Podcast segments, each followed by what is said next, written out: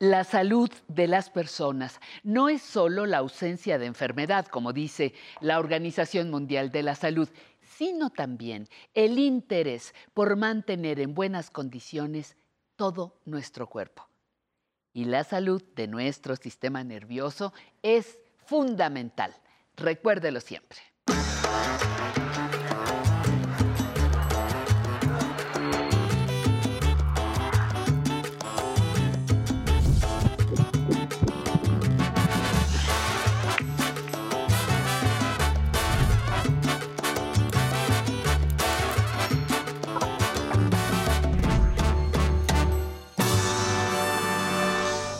Bienvenidas todas las personas a mejorar su salud y por supuesto a aprender a envejecer. La enfermedad de Parkinson es una enfermedad descrita por el doctor James Parkinson en 1817. Es un trastorno neurodegenerativo que es muy muy complejo. Hay tres condiciones características, sin embargo, aquí aprenderá que hay más, como falta de movimiento, lentitud de los movimientos o un temblor en reposo o en rigidez. A esto se le llama trastorno motor. Recientemente se ha descubierto y se han agregado nuevos síntomas como apatía, deterioro cognitivo o síntomas disautonómicos. Suena extraño, ¿no? ¿Qué es esto? ¿Quiere aprender más de enfermedad de Parkinson? ¿Saber actualizaciones sobre este tema? Pues vamos a aprenderlo aquí, como siempre, en la sección de salud. Vamos a iniciar con nuestra cápsula y regresamos porque hoy nuestra especialista nos va a compartir toda su experiencia en esta enfermedad.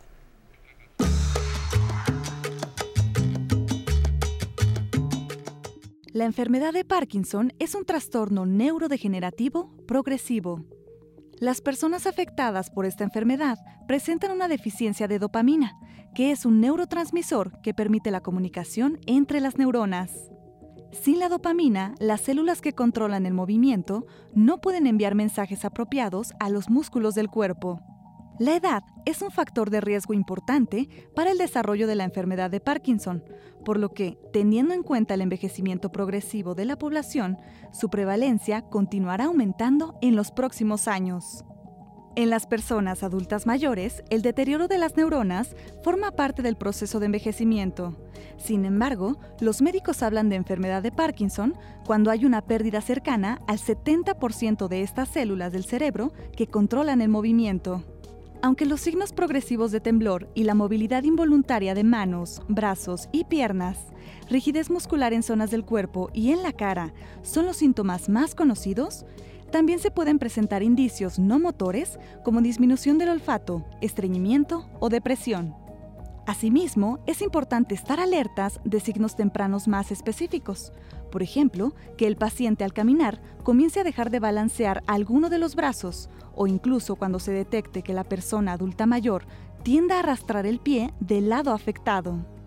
Estos y otros de los que hablaremos hoy son signos a los que deben estar atentos los familiares, amigos o personas cercanas a los adultos mayores.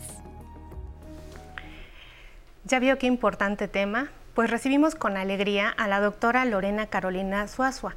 Eh, la doctora es especialista en trastornos del movimiento y enfermedad de Parkinson de la Clínica de Neuropsiquiatría Tlatelolco del Liste. Gracias, doctora, por estar con nosotros. Mucho gusto y muchas gracias por invitarme. Al contrario, pues quisiéramos saber eh, cuáles son las causas, ya lo vimos brevemente en la cápsula, pero ¿qué pasa en nuestro cuerpo con el tiempo que favorece la aparición de esta enfermedad? Bueno, eh, como ya lo comentaron, es una enfermedad neurodegenerativa. Esto quiere decir que vamos perdiendo células, neuronas en este caso, en un área específica del cerebro que se llama mesencéfalo y es donde esta pérdida de las neuronas pues hace que tengamos menos niveles de dopamina. Esta dopamina es la que ante la ausencia, bueno, ante la baja concentración o ausencia de la misma, nos provoca los síntomas tanto motores como no motores la lentitud, la rigidez, el temblor, entre otros que ya vimos que aparte de, lo que se mencionó, pues también trastornos del sueño, la depresión, la ansiedad, el estreñimiento, pues son también eh, situaciones que, se relacionan con la misma. Pero ¿cómo ahí, doctora? Eh, uno pensaría que por dada la estructura que se afecta y que son trastornos del movimiento, pues uno solamente tendrá problemas del movimiento Pero hay algunas otras estructuras que dependan de la dopamina y que hagan que yo tenga esa manifestación de eh, cuadro clínico de cuestiones emocionales, o sea, de ver a la gente que a veces es un poco más lenta, y esto pudo verse antes, 20 años, no sé, mucho tiempo antes de expresarse la enfermedad. Claro, eh, se ha visto que algunas manifestaciones como son el estreñimiento y los problemas del sueño, hablo de insomnio y algo que nosotros llamamos trastorno conductual del sueño REM, es eh, el paciente, bueno, nosotros normalmente en el sueño REM estamos paralizados en esa etapa del sueño, pero ellos empiezan a moverse, a hablar, a actuar los sueños. Todo esto se ha visto que puede presentarse incluso 30 años antes de las manifestaciones motoras clásicas de las que ya hablamos. Entonces, pues hay que, siempre preguntamos esto para mejorar la calidad de vida, darle tratamiento a cada uno, pero también nos soporta más el diagnóstico porque sabemos que es muy común que lo presenten antes. ¿Y qué se hace, por ejemplo, para prevenir? Si yo tengo estos trastornos del sueño y uno generalmente piensa que solamente es un problema del sueño, pero no ve uno a futuro y entonces cuando llegamos a la sorpresa de enfermedad de Parkinson decimos, antes tuve esto o antes tuve el otro, ya nos contarás qué otros síntomas hay, pero ¿qué podemos hacer ante esta evidencia? ¿Cómo podemos saber si no es un Parkinson de manera temprana? ¿Hay posibilidad? Pues desafortunadamente no tenemos marcadores tempranos eh, bien establecidos todavía, porque esto es lo que nosotros estamos investigando y tratando de, de entender, porque si los llegáramos a encontrar, pues podríamos hacer una intervención en el momento y hasta hoy no hay una intervención que detenga la enfermedad o la retrase. En el momento que tengamos ambas, pues esto va a cambiar totalmente el panorama de la enfermedad. Pero, sin embargo, si nosotros tenemos dudas y creemos que podemos tener, por ejemplo, este trastorno de la conducta del sueño, podemos acudir con un especialista quien nos pedirá un estudio especial como la polisomnografía y entonces aquí lo que se indica es darle seguimiento al paciente para que en el momento en que se presente la, eh, la etapa motora podamos ahí sí intervenir para mejorar su calidad de vida. Mientras tanto, pues como en todas las enfermedades degenerativas, recomendamos una dieta balanceada, ejercicio y pues evitar los tóxicos. Otras manifestaciones que no tienen que ver con el movimiento, porque el movimiento es lo más clásico, ya todo el mundo conoce esta parte, pero otras manifestaciones que yo tenga clínicas que deba poner atención. Ok, las alteraciones en la concentración, en la memoria, la depresión, la hiposmia, que es este síntoma donde eh, disminuye nuestra capacidad de olfacción. También a nivel de la retina hay células eh, que dependen de la dopamina y cuando me falta esta puedo tener dificultad para eh, distinguir los colores, por ejemplo. también se ha asociado pérdida de peso, también exceso de salivación, o más bien es que no, no la aclaramos o deglutimos en una forma adecuada. Eh, todo esto, el dolor de hombro es algo importantísimo. Hay mucha gente que empieza con dolor en un hombro y acude con algún especialista, pues traumatólogo y resulta que, no encuentra ninguna anomalía, pero muchas veces es relacionado con que ya comienza la rigidez en esa área. Qué importante eh, evaluar todo esto. ¿Y qué hay del estreñimiento? Bueno, eh, esto también puede presentarse mucho tiempo antes y tiene que ver con esta falta de dopamina se afecta el sistema autonómico, que es este sistema eh, fuera del cerebro que nos ayuda a que se muevan adecuadamente el intestino, se vacíe el estómago. Además también influye en situaciones como eh, el corazón, la presión arterial. Los pacientes suelen tener mareos al cambio de postura. No muy severos al inicio, pero sí lo empiezan a detectar. Entonces, no solamente es el cerebro el afectado, sino es una enfermedad multisistémica. Doctora, Hemos hablado ahora de la dopamina y sabemos que ahora esa disminución de dopamina favorece la enfermedad de Parkinson, pero ¿para qué me sirve en el cuerpo la dopamina? La dopamina nos ayuda eh, a movernos, estimula estructuras del cerebro que nos permiten controlar el movimiento no deseado, como el temblor, y nos ayuda a movernos de una manera más ágil, a tener un tono adecuado, no estar rígidos, pero también influye, como hemos dicho, en las emociones, eh, en, la visión, en la olfacción, en el movimiento gastrointestinal, etc. ¿Cómo se vive recibir a un paciente con enfermedad de Parkinson por primera vez, doctora? ¿Cómo lo vive? ¿Cómo lo vive como, como neuróloga en esa atención con el paciente? ¿En qué etapa los recibe usted? Regularmente eh, los recibimos en una etapa donde ya son muy francos eh, los síntomas motores y ya llevan incluso meses, hasta un año o más. Entonces, para nosotros lo ideal sería captarlos desde el primer síntoma motor, ¿no? pero desgraciadamente vienen hasta esta etapa. Pero bueno, nosotros tenemos que explicar perfectamente al paciente, a su familia, en qué consiste, la importancia de un tratamiento oportuno que nos va a ayudar a mejorar la calidad de vida, a limitar la discapacidad. Entonces, nosotros tenemos que acompañar siempre al paciente, hacerle saber que no está solo y pues de esta manera hacer que se apegue mucho mejor al tratamiento y todo vaya mejor para él y su familia. Doctora, hay algo que realmente nos llama la atención, que justo es este sistema de acompañar a un paciente con esta enfermedad, pero uno sabe cómo se va a comportar la enfermedad de Parkinson una vez que ya la padece uno. ¿Existe algún marcador? ¿Ustedes tienen algún score o algún, alguna escala que nos permita decir, a este paciente le va a ir bien, a este paciente le va a ir mal? ¿Cómo predecir el futuro de un paciente? Realmente no hay una escala de pronóstico o decir al paciente exactamente cómo le va a ir a él. Nosotros siempre decimos que cada paciente es diferente. Eh, son enfermos, no la enfermedad. O sea, cada paciente se comporta de manera diferente. Pero sí es necesario hacer hincapié que en medida de que tome el tratamiento farmacológico y haga ejercicio, esto va a influir positivamente sobre el desenlace en el paciente.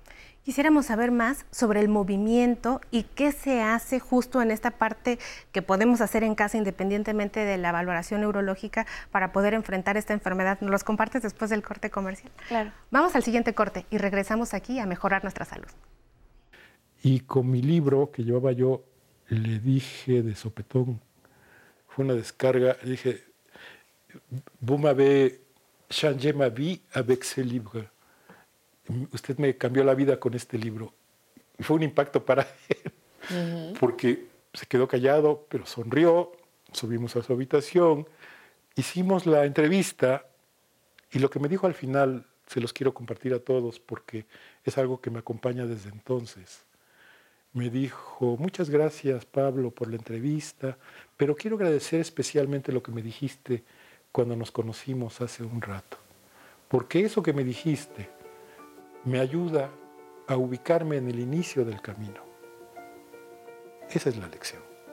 Esta frase de Mathieu Ricard yo la aplico todos los días, porque todos los días me ubico al inicio del camino. Cada mañana es iniciar el camino.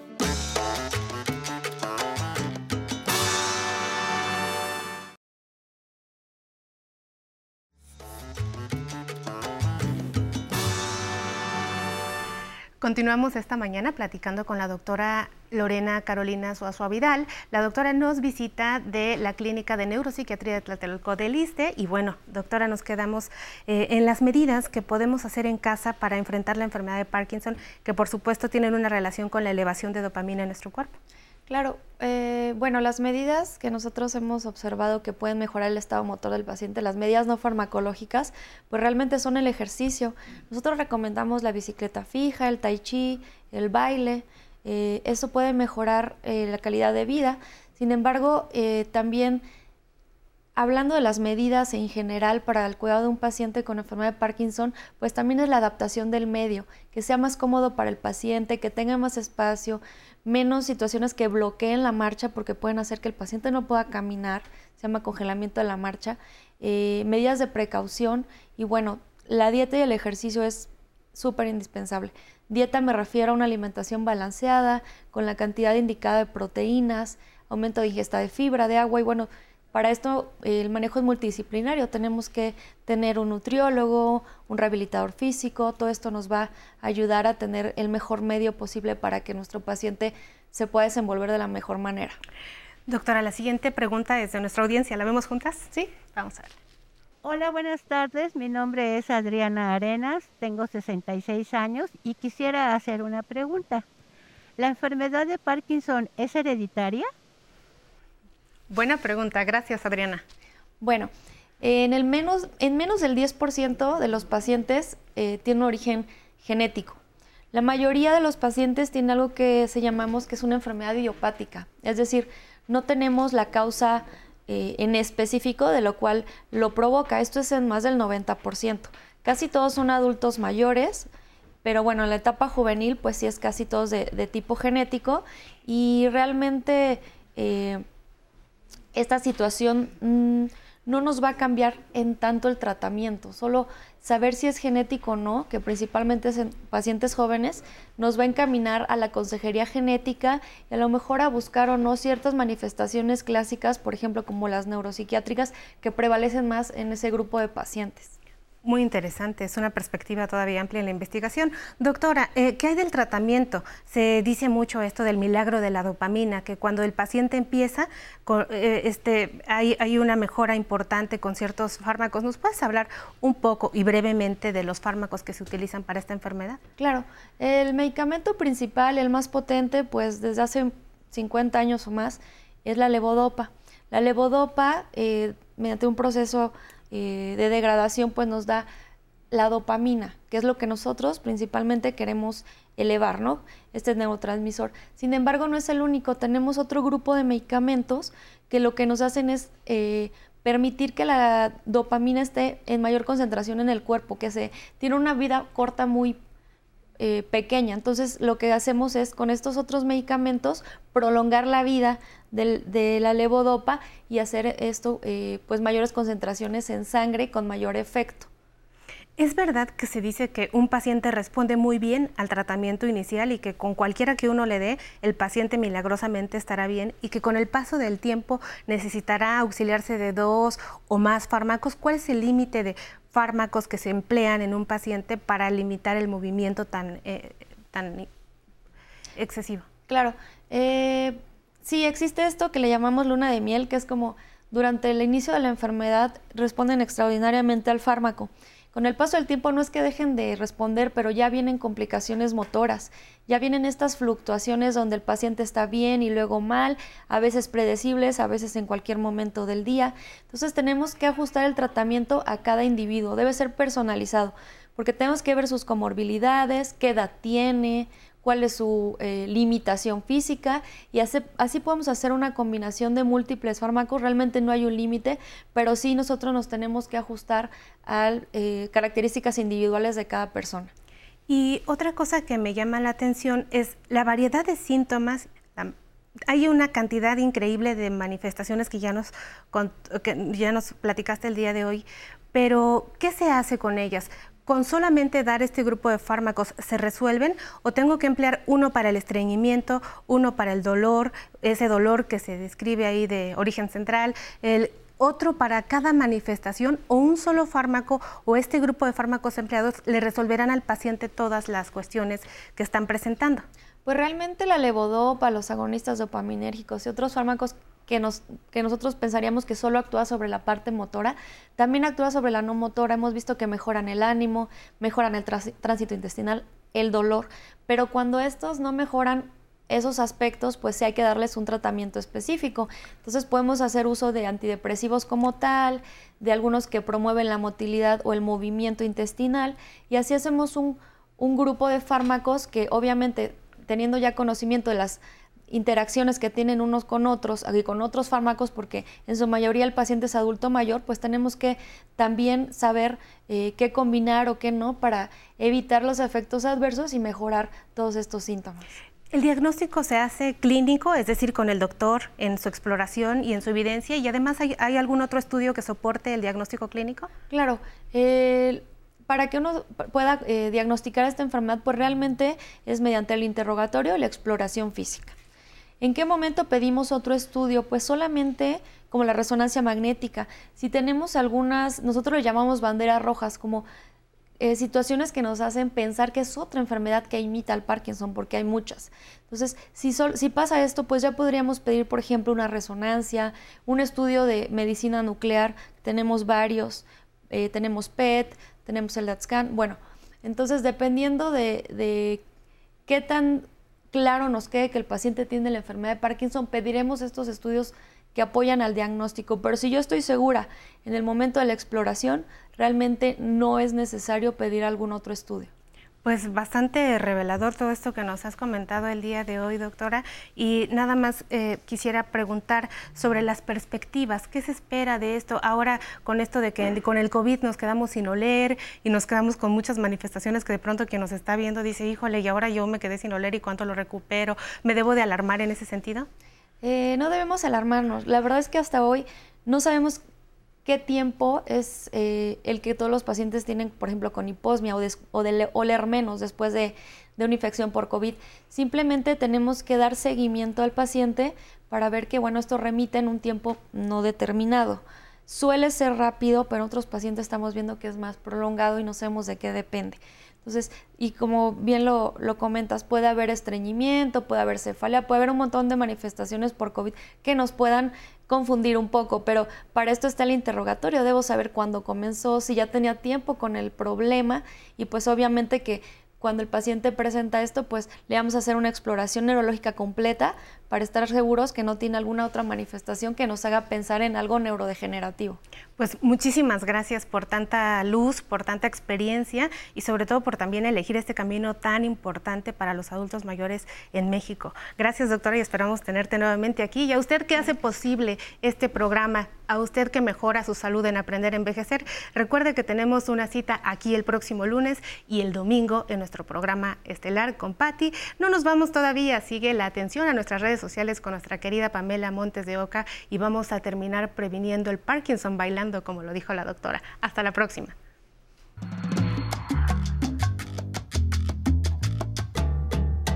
La enfermedad de Parkinson es uno de los padecimientos neurológicos asociados al envejecimiento. En México, el Instituto Nacional de Neurología y Neurocirugía, Manuel Velasco Suárez, calcula una prevalencia anual promedio de 50 personas afectadas por cada 100.000 habitantes, con datos abril del año pasado.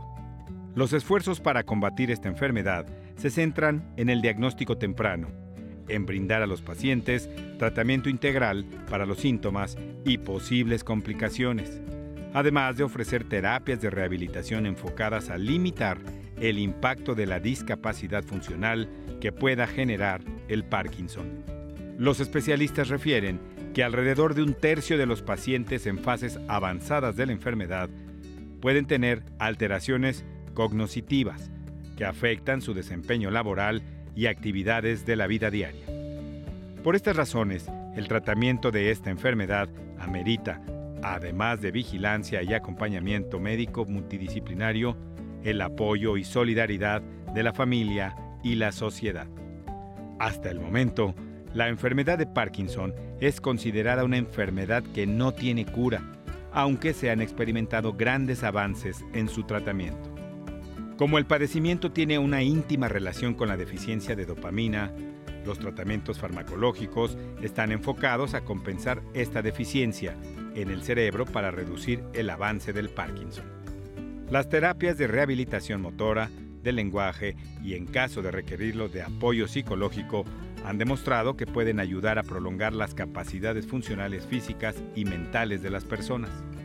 Para pacientes con enfermedad de Parkinson, una alternativa de tratamiento puede ser la basada en estimulación cerebral profunda.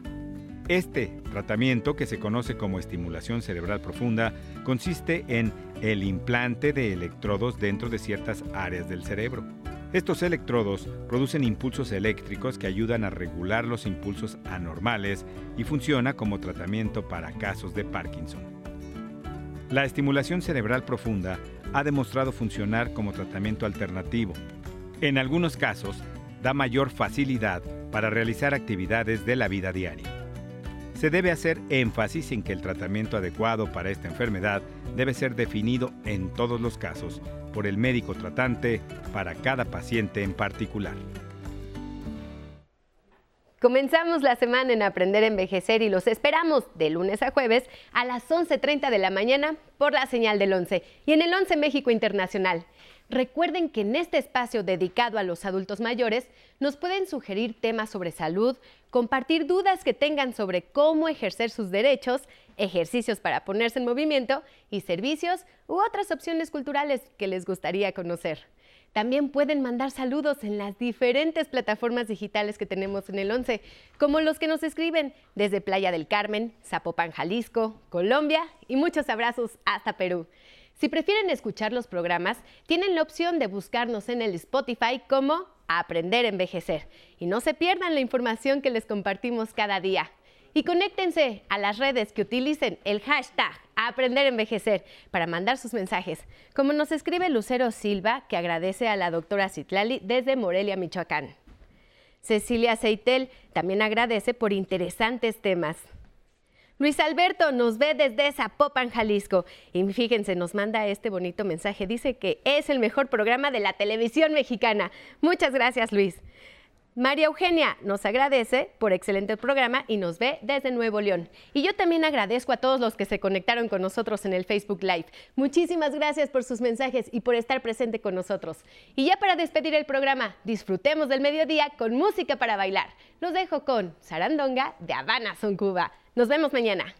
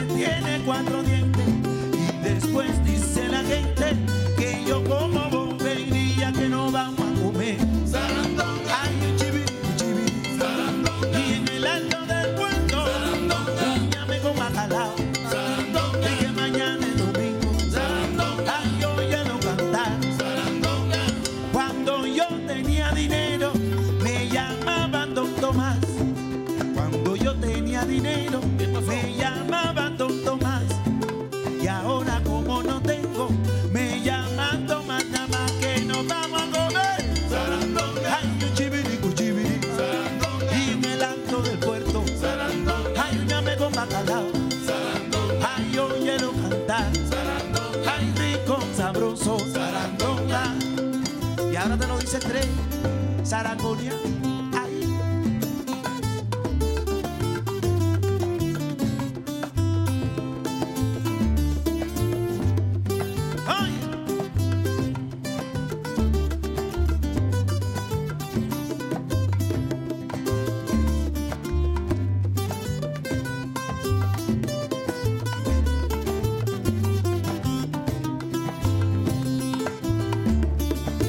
cómo se baila en